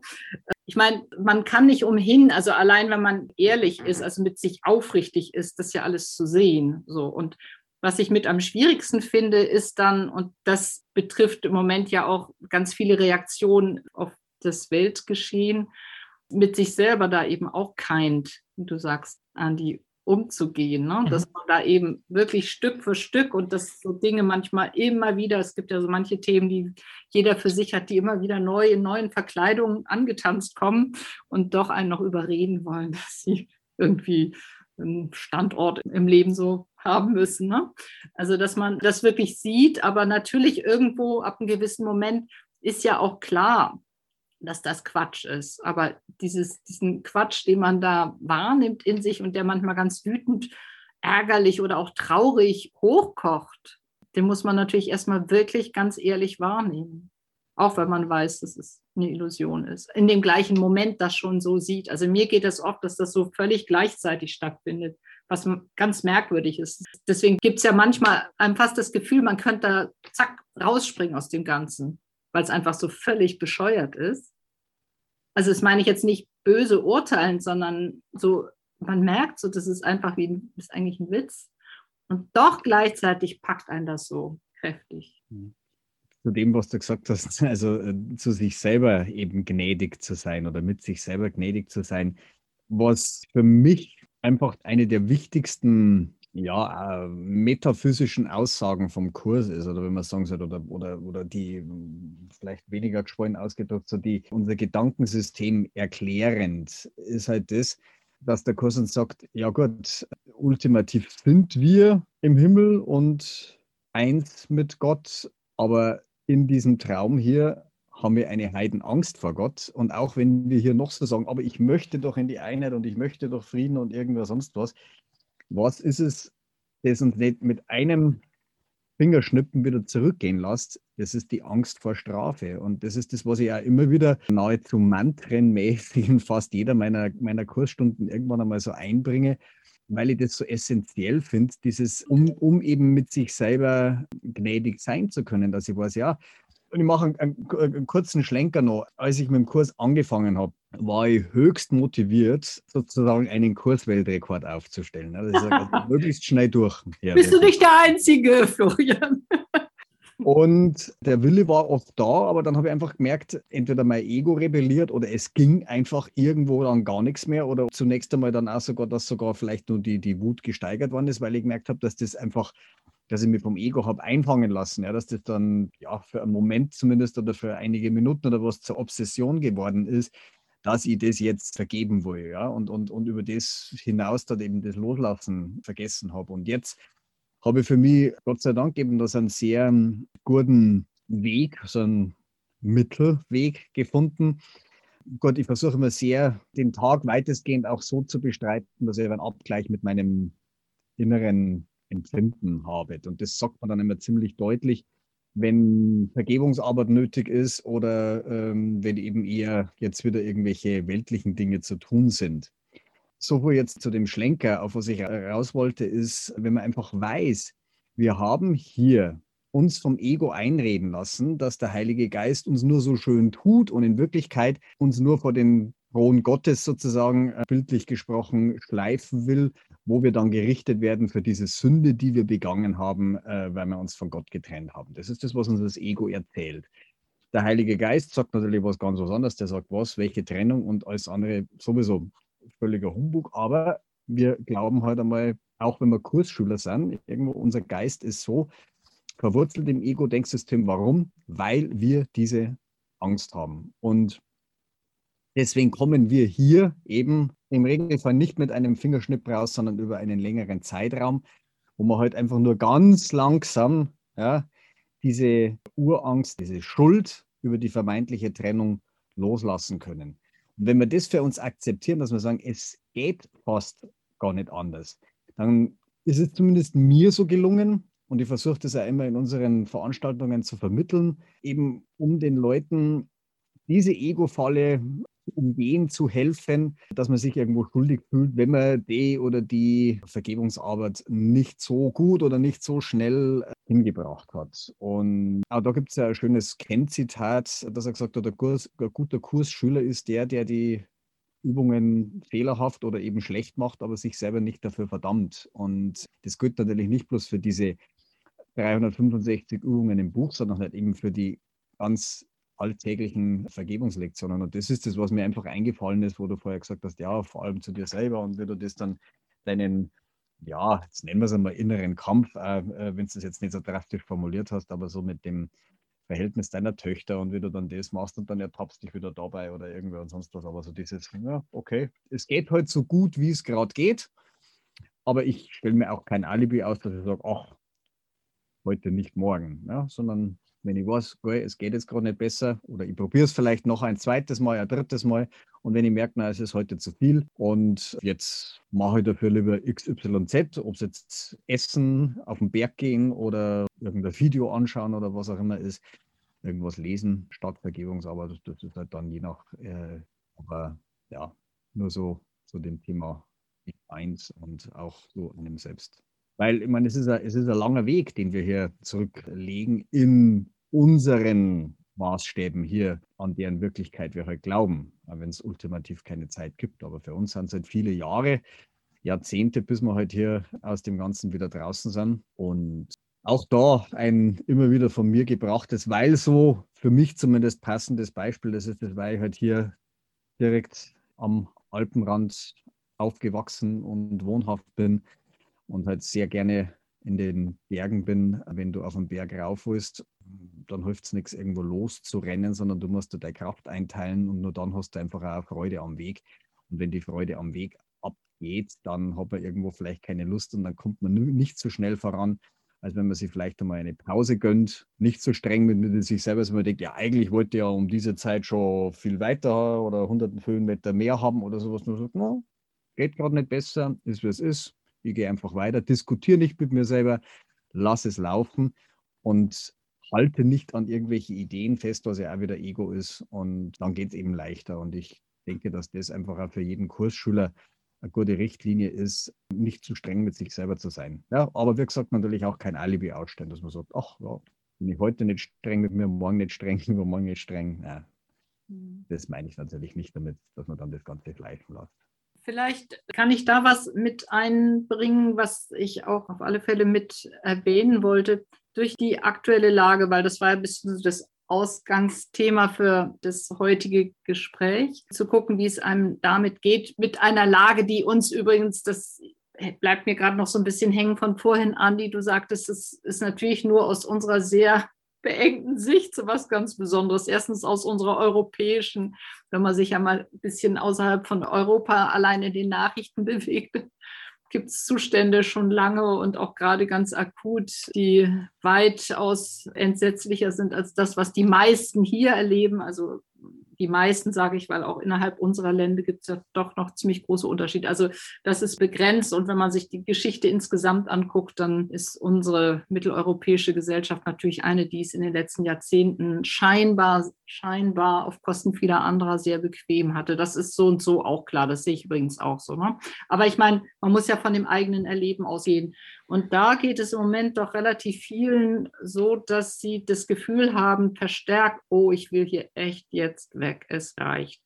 Und da hat mir sehr zu bedenken gegeben ein Gespräch mit einem sehr gut befreundeten Arzt, der durchaus auch schon älter ist, aber immer noch sehr jung von seinem Wesen her, der Patienten hat, die ihn tatsächlich um Suizidhilfe gebeten haben. Also nicht, weil sie krank sind, sondern weil sie sagen, auch vor der Folie des Nie wieder in Deutschland, das kriegen sie einfach nicht mehr gebacken. Jetzt, sie, sie wollen einfach gehen. Und das ist im Moment verstärkt von vielen Menschen, glaube ich, spürbar. So dieses, ich will nicht mehr. Und was ist denn da jetzt noch? Wo soll es denn überhaupt noch hingehen? So eine Hoffnungslosigkeit, aber nicht einfach nur als De Depressivität, sondern glaube ich auch als ein Echo auf diese Ausweglosigkeit, die sich in der aktuellen Situation allgemein ja auch spiegelt, die ja auch definitiv in dieser illusorischen Welt ja einfach da ist. Es ist ja eine Illusion zu meinen, es würde irgendwo hinführen und uns Glück und ich weiß nicht, was alles bringt. Es ist ja eine Illusion und viele Menschen, auch die jetzt nicht direkt den Kurs machen, meinen mein Freund, der Arzt, der macht den Kurs, ist und ist wahnsinnig froh, dass er den hat. So froh jedes Mal, dass wir sprechen, dass er sagt, oh Mann, wie gut, dass ich das gefunden habe. Aber viele haben es nicht und das ist, denke ich, schon auch im Moment sehr, sehr verstärkt da. Und ich selber habe das mein ganzes Leben lang gehabt, muss ich sagen, dass ich eigentlich schon als Kind gleich wieder gehen wollte. Ich habe wirklich Mühe gehabt, da irgendwo, habe mich dann furchtbar angestrengt, um hier irgendwo zurechtzukommen und auch irgendwo was zu finden und so. Und ich weiß mittlerweile, dass es eben sehr wichtig ist, da noch ein Stück weiterzukommen also als Kursschüler jetzt wieder gesprochen natürlich, ne? Mhm. dass man eben nicht mal mehr dieses Bedürfnis hat, schnell weiterzukommen, schnell hier wegzukommen, sondern dass man erst dann wirklich wegkommt, wenn man das gar nicht mehr braucht.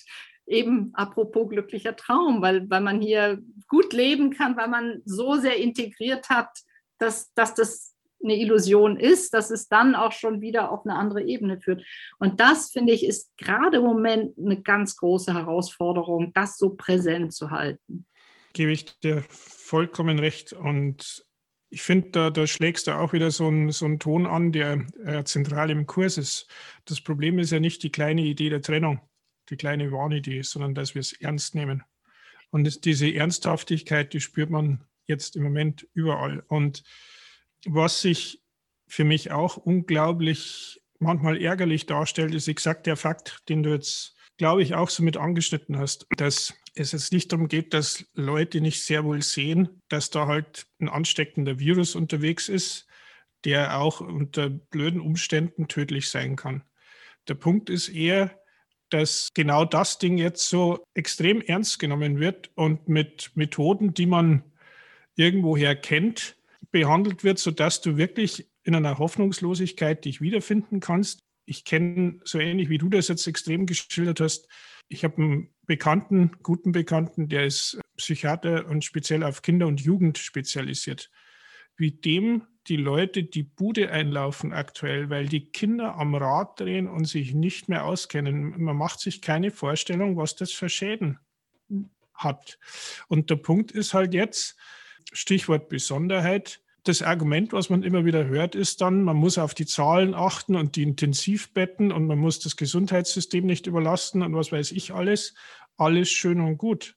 Der Punkt ist, man hört dann immer wieder, na ja, aber das und das ist nicht ansteckend oder ist nicht so ansteckend. Und jetzt die Mutante ist nochmal um 70 Prozent, ich frage mich, wie messen die das, ansteckender als wir sonst irgendwas. Aber ich muss das ja nicht verstehen.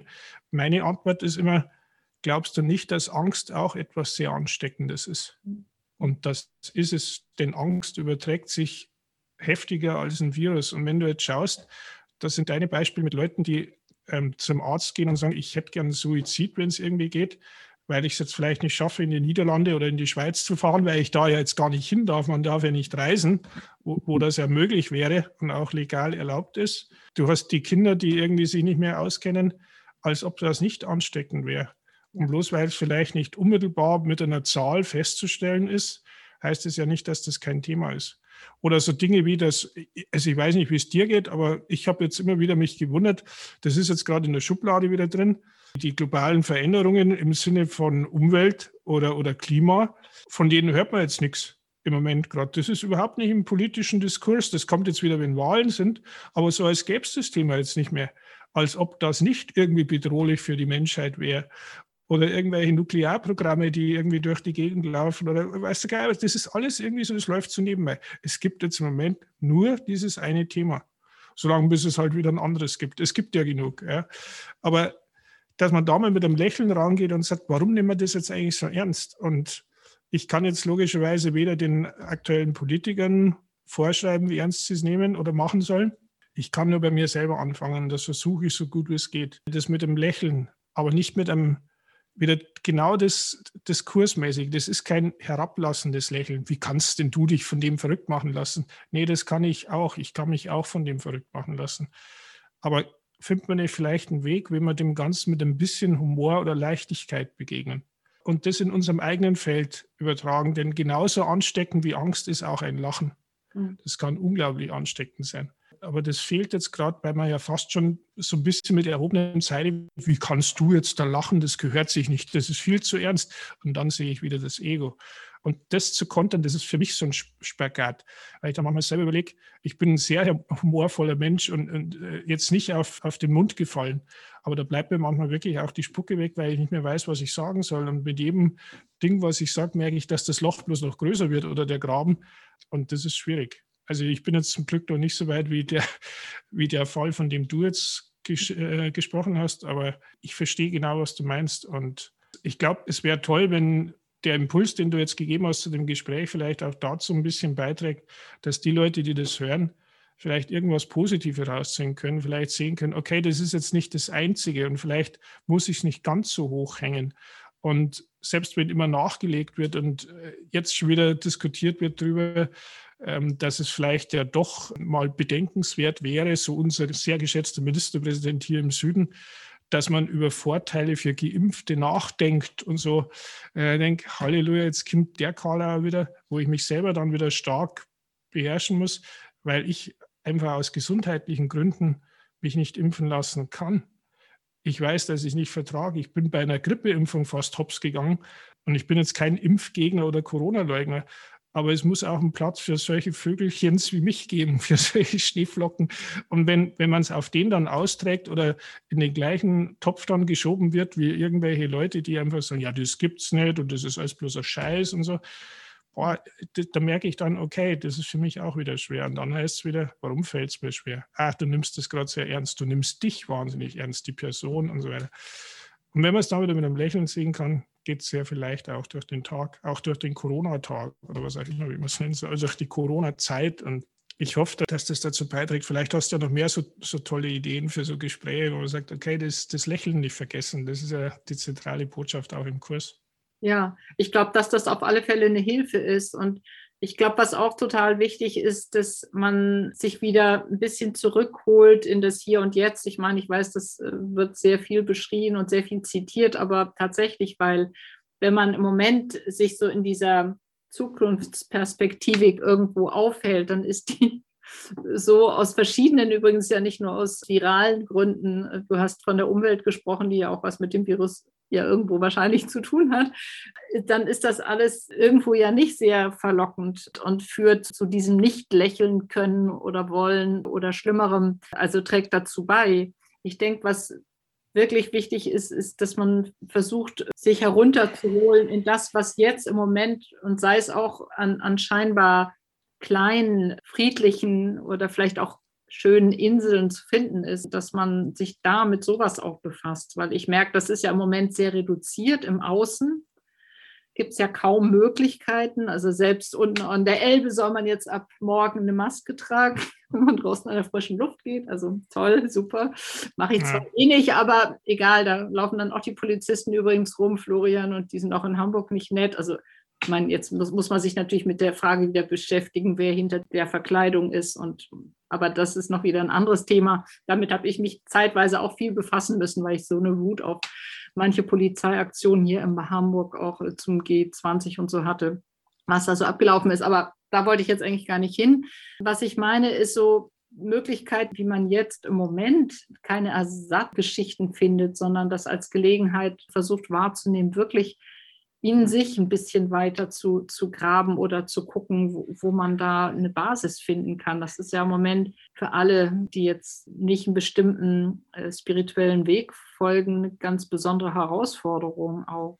Denn was ich so merke, und das wollte ich vielleicht damit noch in Kontakt bringen, ich finde, dass es so ein ganz wichtiger Punkt auch ist beim Kurs, eine Schwierigkeit meiner Meinung nach, dass wir uns mit unserer Gewohnheit zu sehen, also Dinge zu sehen, etwas wahrzunehmen, zu sehen, dieses andere Sehen, die geistliche Sicht, das Sehen mit dem Heiligen Geist, ist so ganz anders unvorstellbar und hat damit ja gar nichts zu mhm. tun. Es hat so eine Abstraktion, die auch was Erschreckendes hat, weil wir uns das so gar nicht vorstellen können. Man kann nur innerlich irgendwo da sich hinhangeln und hat dann zeitweise so ein wahnsinnig befreiendes Gefühl, aber ganz oft macht einem diese Abstraktion, dieses scheinbare Nichts auch Angst. Und im Moment verbindet sich das oft mit dem Wegfallen von Möglichkeiten irgendwo ja, sich wohlzufühlen, sich, sich was Schönes irgendwo bereitzustellen, zu gönnen oder so. Ich meine jetzt kein Shopping oder so, sondern einfach Gelegenheiten, wo, ja, wo man sich wohlfühlen kann.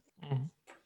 Eine Frage nochmal kurz. Du, du, warst am Anfang von deinem, ja, nenne es mal Monolog, warst jetzt gerade äh, mindestens zehn Sekunden weg. Das heißt, ich habe am Anfang nicht mitbekommen, in was für Richtung, ich habe zwar jetzt den, den Schluss verstanden, aber in was für Richtung das Ganze zielt und ob da eine Frage dahinter war oder ob das jetzt einfach bloß äh, eine Mitteilung deinerseits war. Deswegen so nichts darauf sagen, weil, weil, weil mir der Anfang dazu fehlt.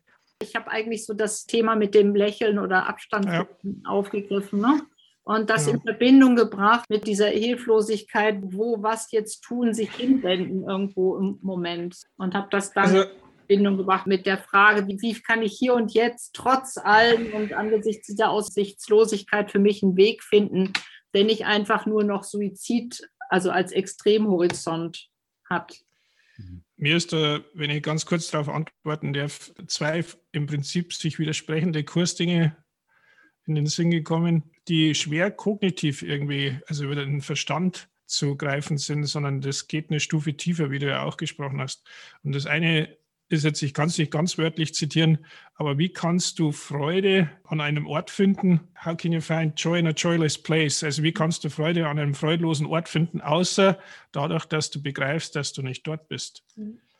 Also das ist für Kursschüler so ein Programm. Das ist wieder so zurück an meinen Anfang auch, suche und finde nicht. Also wenn man meint, man, man findet wirkliche Freude, Genugtuung, Zufriedenheit, die ja irgendwas mit Dauer auch zu tun hat und nicht mit dem dauernden Wechselspiel, dann kann man in der Welt nicht danach suchen. Und gleichzeitig gibt es diese schöne Kursübung, die immer so pantheistisch klingt.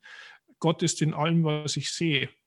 Wenn ich das Ziel, das der Kurs sieht, in allem sehe, was ich in der Welt sehe, dann gibt es da auch keine Trennung. Also ich finde es auch schwer, ähm, manchmal, aber es ist meine große Aufgabe, jetzt keine Privatsache aus dem Kurs zu machen, beziehungsweise andere Dinge privat, was ja private heißt ja trennen mhm. auf Lateinisch. Also das ganze Leben durchfluten zu lassen von dem Wissen, dann, dann heißt es auch, okay, ich bin jetzt hier und nehme mich so wahr. Ich kann aus allem das Ziel machen, dass ich dahin zurück wird, zur Liebe, zur Einheit. Und dann sage ich halt, ja, und wenn gar nichts mehr hilft, ich erkenne halt jetzt vielleicht, wenn es geht, wenn ich den Kurs mit dabei habe, die Angst jetzt, die der eine hat, dass ich nicht mehr klarkomme mit der Welt und deswegen die Welt verlassen will, dann komme ich vielleicht nicht mit so einem Kurssatz, weißt du gar nicht, dass die Welt nicht existiert und das ist ein joyloser Platz, da kannst du gar ja, keine Hilfe, sondern das habe ich selber im Kopf vielleicht als, als der Arzt und finde vielleicht einen Weg, wie ich ihm erstmal zu verstehen gebe, dass ich seinen Schmerz verstehe ich kann den Schmerz verstehen, weil ich den auf irgendeine Form auch habe. Und damit entsteht Verbindung. Und das ist für mich so der, der, der kleinste mögliche Nenner irgendwie. Ich kann im anderen auch einen Schmerz erkennen. Also wenn ich mich über irgendwas aufrege, dann sehe ich auch, den treibt auch was. Und da geht es jetzt nicht persönlich um mich.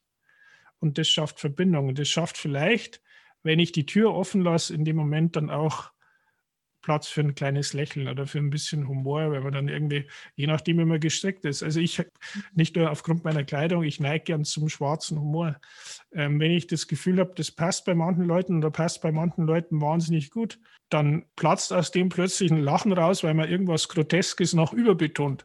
Also jetzt das Beispiel mit dem, der äh, nach dem Suizid, also ich habe zu einer Kandidatin, war mal meine Schülerin, und die war extrem suizidgefährdet und sie kann, nach Vorgesprächen, also ich kannte die Person, das war jetzt nicht so aus dem Blauen raus. Äh.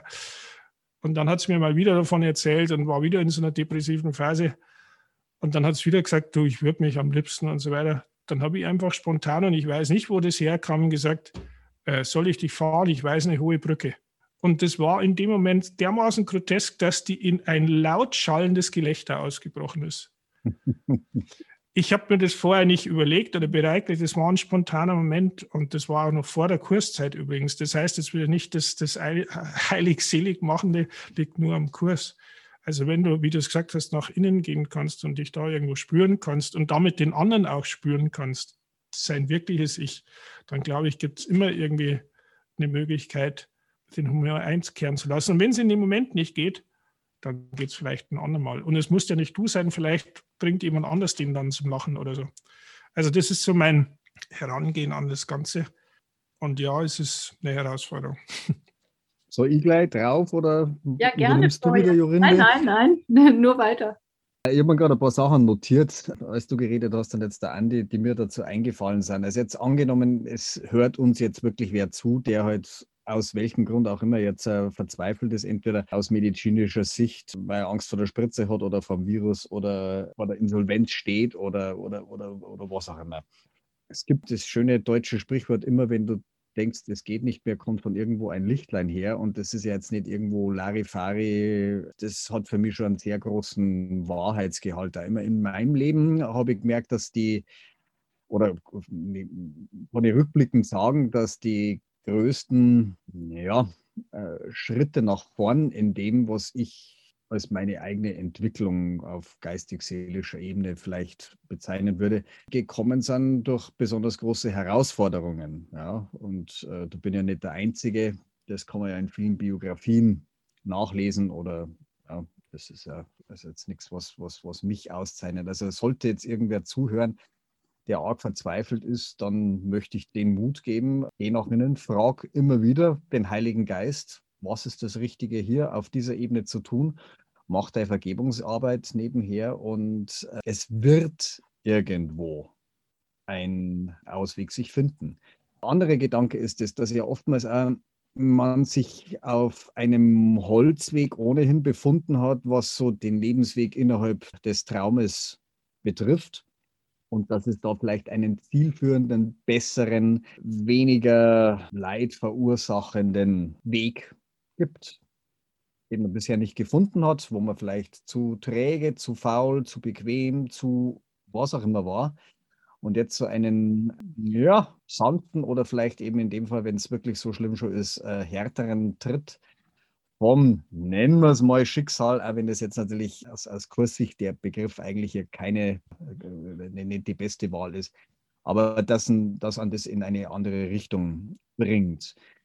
Sehr weltlich könnte ich empfehlen, es gibt einen in der alternativen Aufklärungsszene, der heißt Peter Denk, der hat vor vielen Jahren begonnen, verschiedene ähm, hellsichtige Menschen, deren Aussage ähm, zu protokollieren sozusagen und dann auszuwerten, was da, davon wirklich in äh, Erfüllung gegangen ist. Und ebenso mit Astrologen. Also er sagt, also die meisten kannst du nicht brauchen, aber einige hatten halt erstaunliche Treffer und der kann sehr schön schreiben und vielen Menschen Hoffnung vermitteln, weil er halt sagt, also alle die, ich meine, der Peter Denk macht wesentlich mehr, aber, aber also das ist halt ein Teil seiner Arbeit.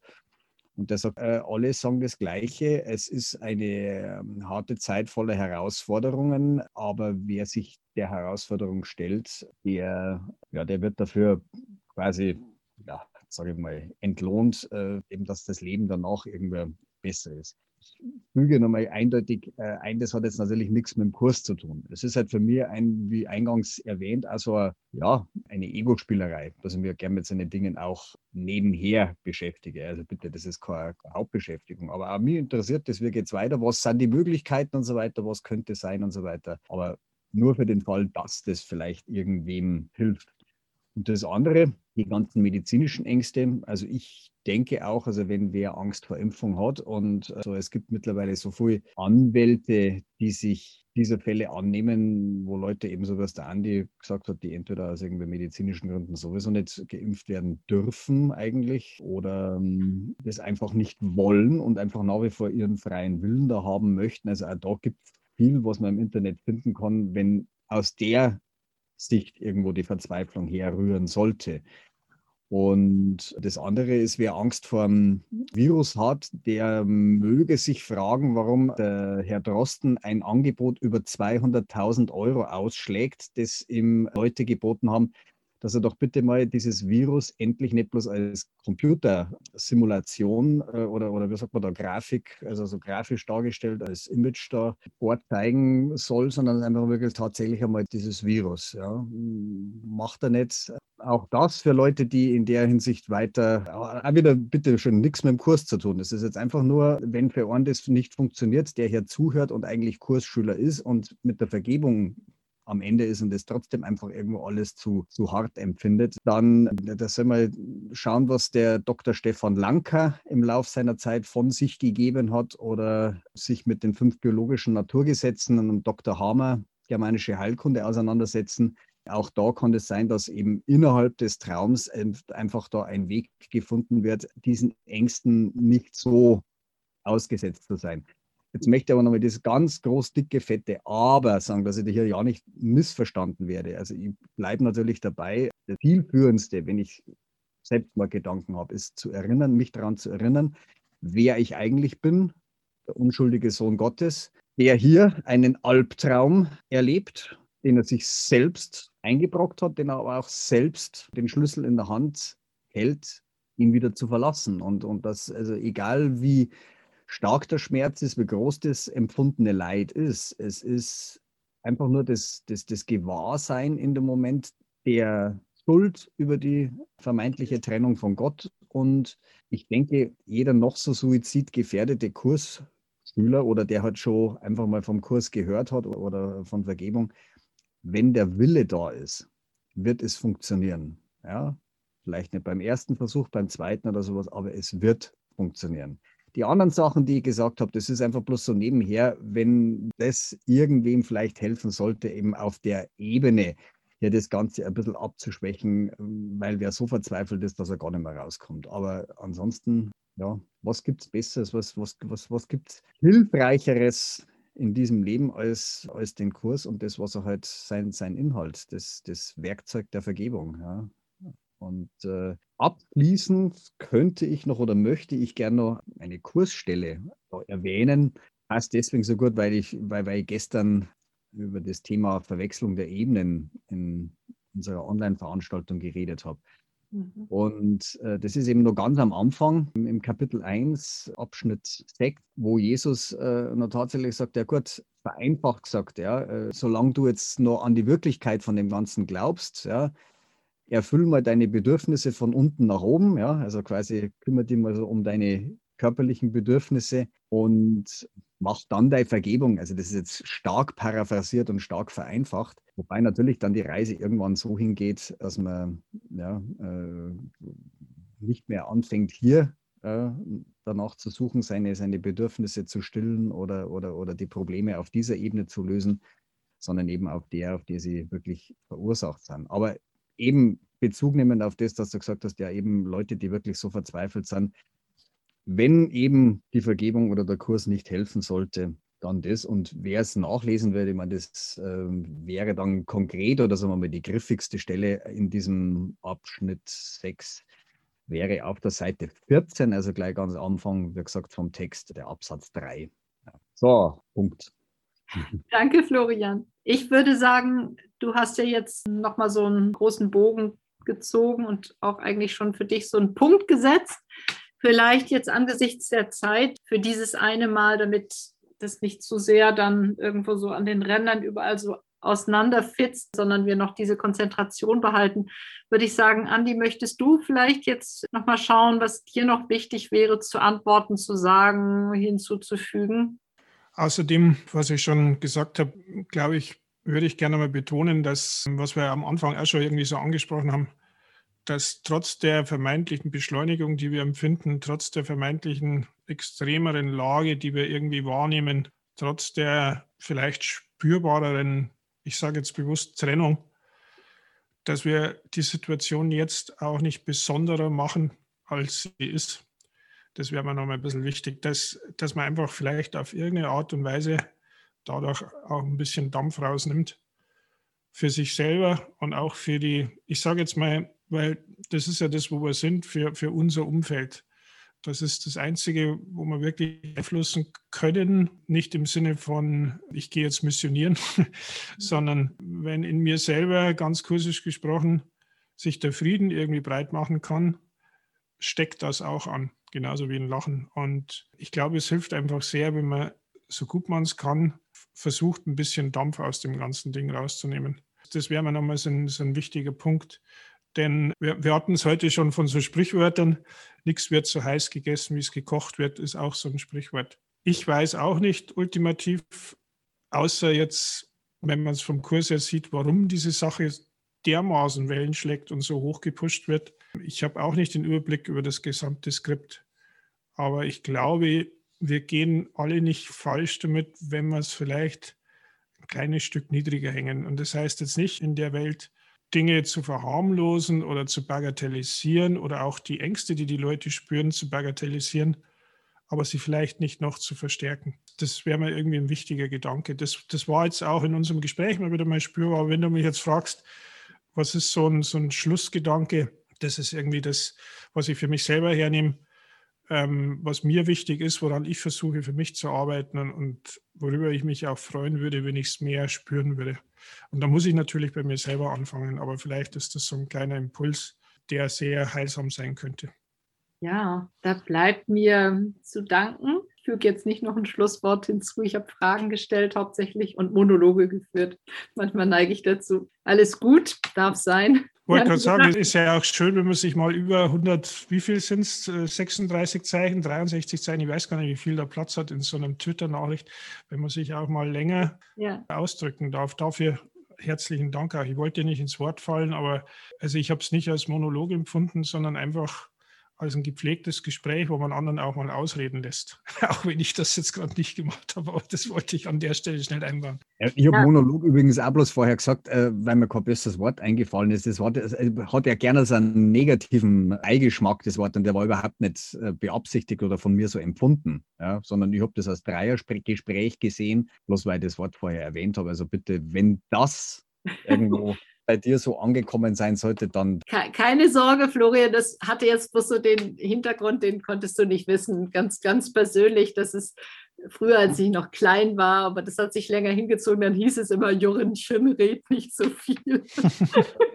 das fiel mir nur so ein. Und wie du siehst, nehme ich es mit. Wirklich, das kann ich wirklich mit viel Humor angucken.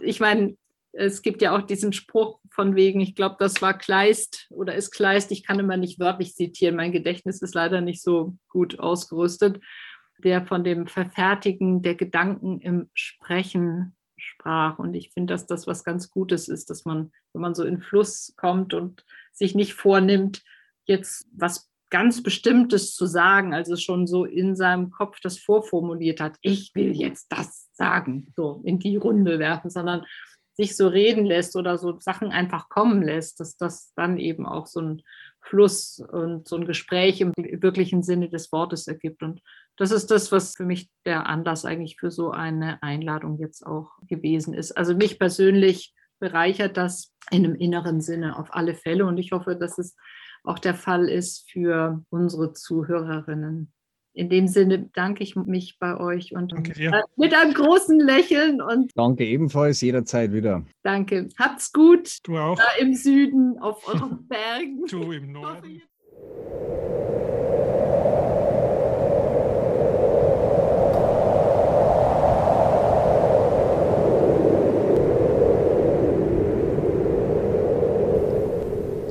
Das war Dream Talk, eine Podcast-Reihe von Jöranda Resnikow. Ich sprach mit Florian Brucker und Andy Wagner über die Kunst des geistigen Spagats.